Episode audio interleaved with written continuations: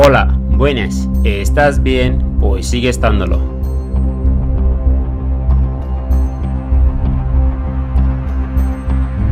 Este asesino en serie durante un año en Los Ángeles generó una ola de asesinatos, violaciones, secuestros y pederastía. Fue uno de los asesinos en serie más escurridizos para la policía, ya que a diferencia de muchos otros asesinos en serie, él no tiene modus operandi. La única motivación era matar y hacer sufrir. Mataba a los hombres para después violar y matar a las mujeres. Este adorador del diablo asaltaba casas en plena noche y mataba salvajemente a sus víctimas, cuyos crímenes después de ser detenido despertaron el interés a nivel mundial y con eso el interés de una multitud de mujeres que le escribían cartas de amor a la cárcel. En este vídeo te vengo a hablar de la historia de uno de los asesinos en serie más violentos, más sanguinarios y famosos de la historia de los Estados Unidos. Hoy en Historias Criminales hablamos de Richard Ramírez, el acosador nocturno.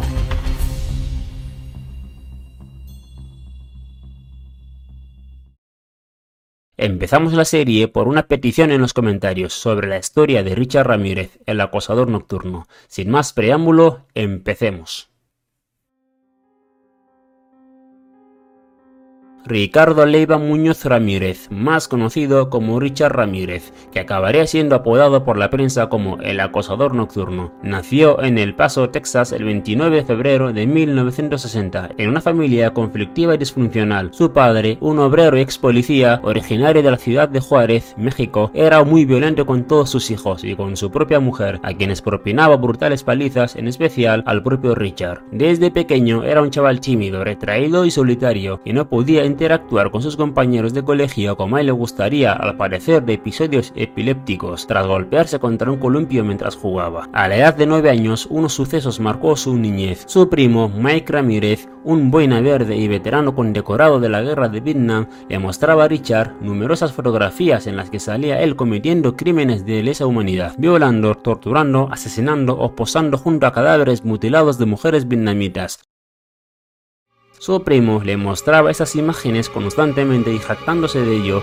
a lo que la mujer de Mike, disgustada, le pidió que no alardeara sobre eso con el pequeño Richard, a lo que Mike, a sangre fría y a bocajarro, disparó a la cara de su esposa en presencia del pequeño Richard. Tras el estruendo de aquella detonación, el rostro del niño de apenas 10 años se impregnó de sangre. Aquel asesinato marcó un punto de inflexión en la vida de Richard. La mala influencia que ejercía su primo generó en él el interés por la sangre, la delincuencia y las drogas, y a creerse superior, una especie de dios con el poder de decidir quién vivía y quién no. Todo ese cóctel propició en él unas ansias por emular a su primo mayor. La epilepsia que sufría Richard le produjo un absoluto miedo a la muerte y la única forma que vio de superar dicho miedo fue visitar los cementerios y transformar aquel pavor por la muerte en una completa fascinación. El joven Richard cada vez era más solitario, tímido y retraído, que con el paso de los años este aislamiento generó en él un especial resentimiento, frustración y sed de venganza, sobre todo al tomar como mal ejemplo a su primo Mike. Richard comenzó a fumar marihuana, a asaltar y matar animales en granjas, a efectuar pequeños robos, realizar allanamientos. Poco a poco se fue convirtiéndose en un adolescente peligroso, en un delincuente más, gracias a su primo Mike. Aquella violencia con la que se había ido empapando generó en Richard fantasías salpicadas de sangre y muerte. Aparte de ser un ídolo de Jack el Destripador, también le influyó mucho la existencia de la doctrina satánica, años más tarde el propio Richard diría lo siguiente acerca de Satán. Creo que Satanás fue el único que hizo música en el cielo antes de ser arrojado al abismo. Satanás es una fuerza estabilizadora en mi vida. Hay una parte en mí que tiene que creer en él. La personalidad de Richard había encontrado una vía de entendimiento en esta especie de religión, porque para Richard, Satán era un dios. El segundo punto de inflexión se inició cuando se mudó de El Paso hacia Los Ángeles. Allí, vagando sin rumbo fijo, continuó con las drogas y robos a menor escala, donde fue detenido por delitos menores y le tomaron las huellas. Ojo a este dato porque será crucial más tarde. Pasó hasta seis meses en la cárcel y al quedar en libertad, en vez de rectificar y cambiar el rumbo de su vida, Richard decidió continuar con la vida de delincuente, comenzando por robar coches, atracar, acosar a gente, incluso a secuestrar a niños durante varias horas con el único objetivo de traumatizarles, para finalmente acabar allanando casas, violando y matando sin control. La suma de todos estos ingredientes le llevaron con 24 años a convertirse en un monstruo, en un verdadero asesino en serie, y a comenzar con la sanguinaria vida del acosador nocturno.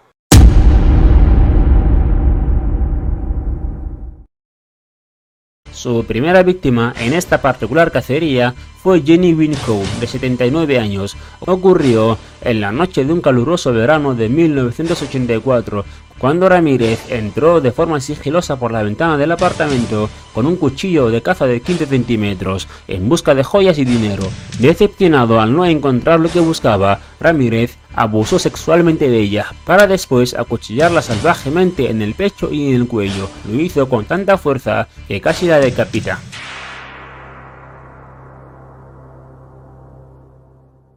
Su tercera víctima fue Maxine Zazarra, de 44 años, junto a su marido. Richard entró en la casa mientras estos dormían, les acuchilló a ambos para después sacarle los ojos a Maxine Zazarra. Después de eso, violó ferozmente a Ruth Wilson, mientras encerró a su hijo pequeño en un armario. La mujer logró sobrevivir al brutal ataque, y cuando testificó ante la policía no solo dio una descripción perfecta de su agresor, sino que no podía olvidar a su fuerte y horrendo aliento.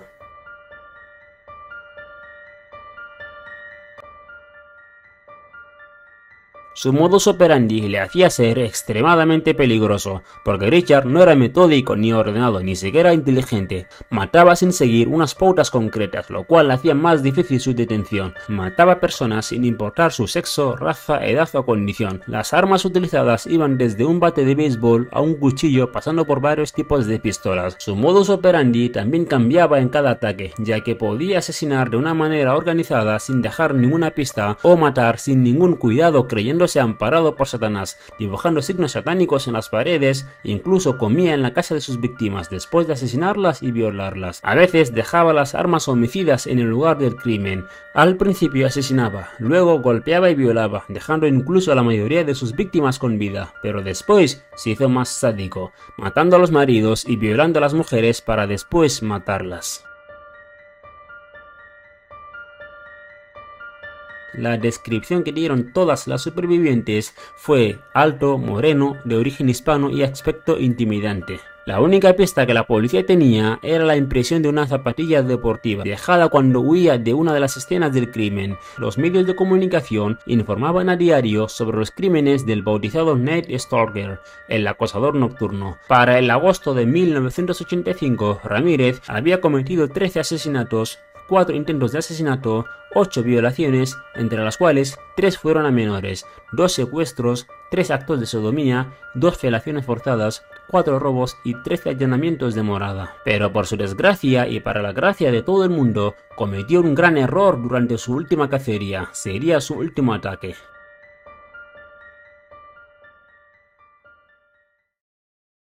Era la madrugada del 24 al 25 de agosto de 1985, cuando Ramírez entró en la casa de William Carnes e Inez Erickson. Mientras estos permanecían dormidos, descargó tres tiros a bocajarro en la cabeza de Williams. Después, violó y torturó a Inez. Al terminar, merodeó por la casa en busca de algo de valor, y tras no encontrar nada, decidió marcharse y dejar con vida a Inez.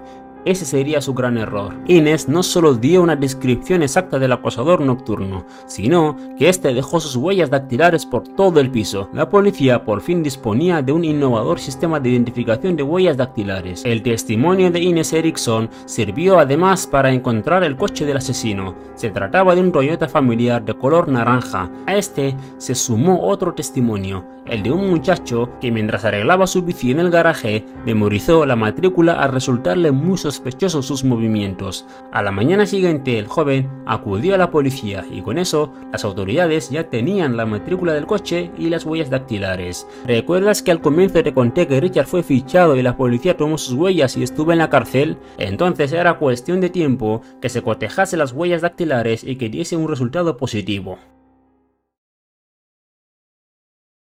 La policía encontró el coche en un aparcamiento de McDonald's. Iniciaron una vigilancia esperando que su dueño apareciese, pero Ramírez no estaba en la ciudad. Se había ido a visitar a unos familiares. Fue entonces cuando registraron y analizaron el vehículo y obtuvieron diversas huellas dactilares. Al contrastar una de ellas con la base de datos, dio un resultado.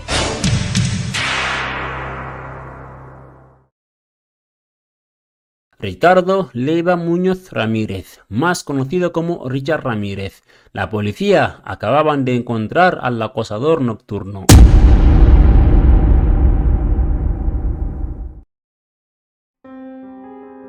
Todo el país por fin conocía quién era el asesino en serie que les había aterrorizado en los últimos meses. Así que cuando Richard regresó de su viaje, ajeno a todo el impacto mediático, comenzaron los problemas para él. Cogió un autobús y pese a tomar precauciones, todos los pasajeros le reconocieron. Decidió bajarse de inmediato. Sabía que la policía estaba cerca, así que huyó. Intentó robar el coche a una mujer, pero sus gritos alertaron a su marido y a otros vecinos que le persiguieron corriendo hasta alcanzarle. Fue golpeado con una barra de hierro en la persecución y finalmente estuvo a punto de morir linchado por los ciudadanos. Tuvo que ser la propia policía la que le salvara en aquel momento. Por fin, habían atrapado al acosador nocturno. Tras su detención, Ramírez fue acusado de 31 delitos graves y 14 asesinatos, pero aún quedaba un largo proceso judicial por delante.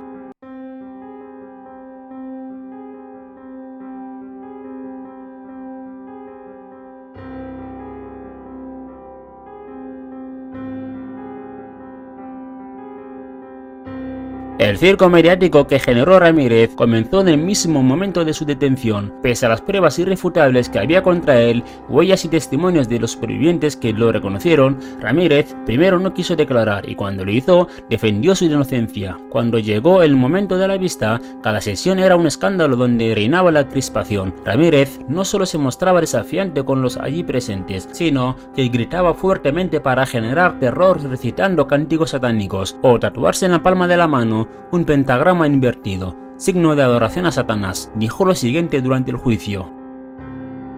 No entendéis nada, paretos, estoy por encima de vuestros juicios, estoy más allá del bien y del mal, más allá de la existencia humana. Yo tengo el poder de Satán, no sois más que presas, y yo, vuestro cazador. Me encanta mataros, disfruto viéndoos morir. Aunque había cierto sector de la población, las denominadas fans, que no temían por su vida, adoraban a Ramírez, hasta tal punto que le encontraban sexy y atractivo. El 3 de octubre de 1989, Richard Ramírez fue declarado culpable de 14 asesinatos, 5 intentos de asesinato, 9 violaciones, 2 secuestros, 5 robos y 14 allanamientos de morada. El tribunal le sentenció a 19 penas de muerte. Con una Tras escuchar la sentencia de 19 penas de muerte, Richard gritó lo siguiente de forma sarcástica.